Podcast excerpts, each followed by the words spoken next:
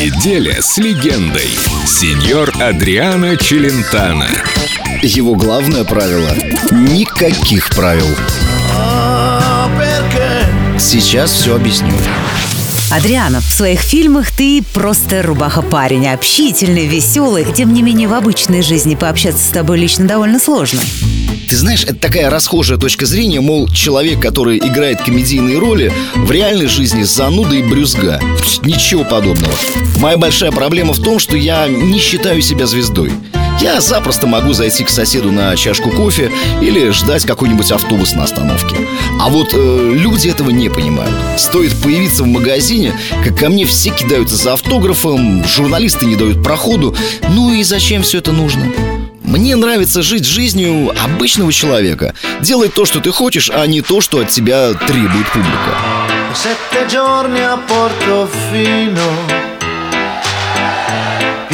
Mese a San Troppe. Poi mi hai detto Cocorito Non mi compri colpa te. E sei scappata a Malibu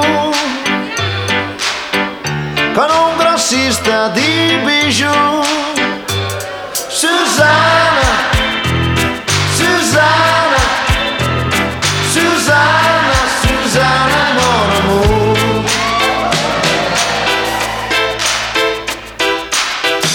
e io turista ticinese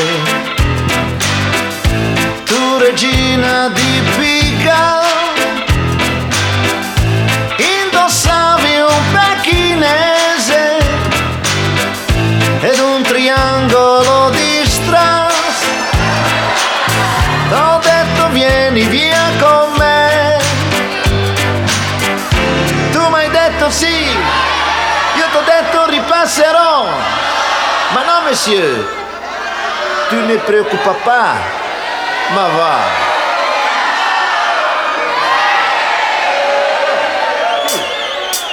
Suzanne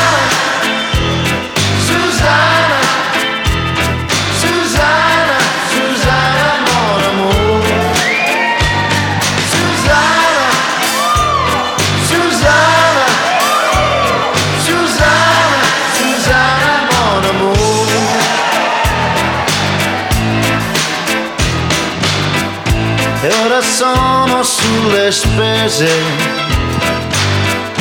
in balia degli usurai. Sovvenziono quattro streghe per poi sapere dove stai. E tuo marito sta qui da me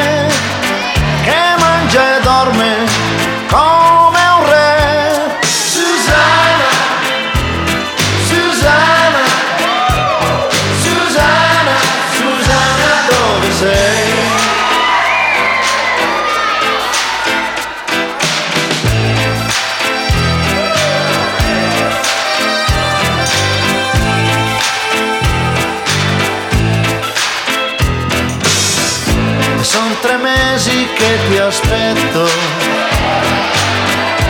In quel solito bistro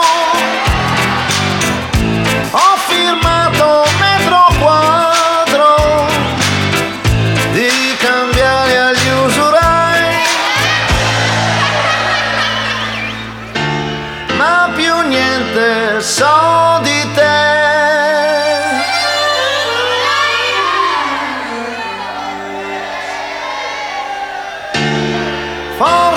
giorno ritornerai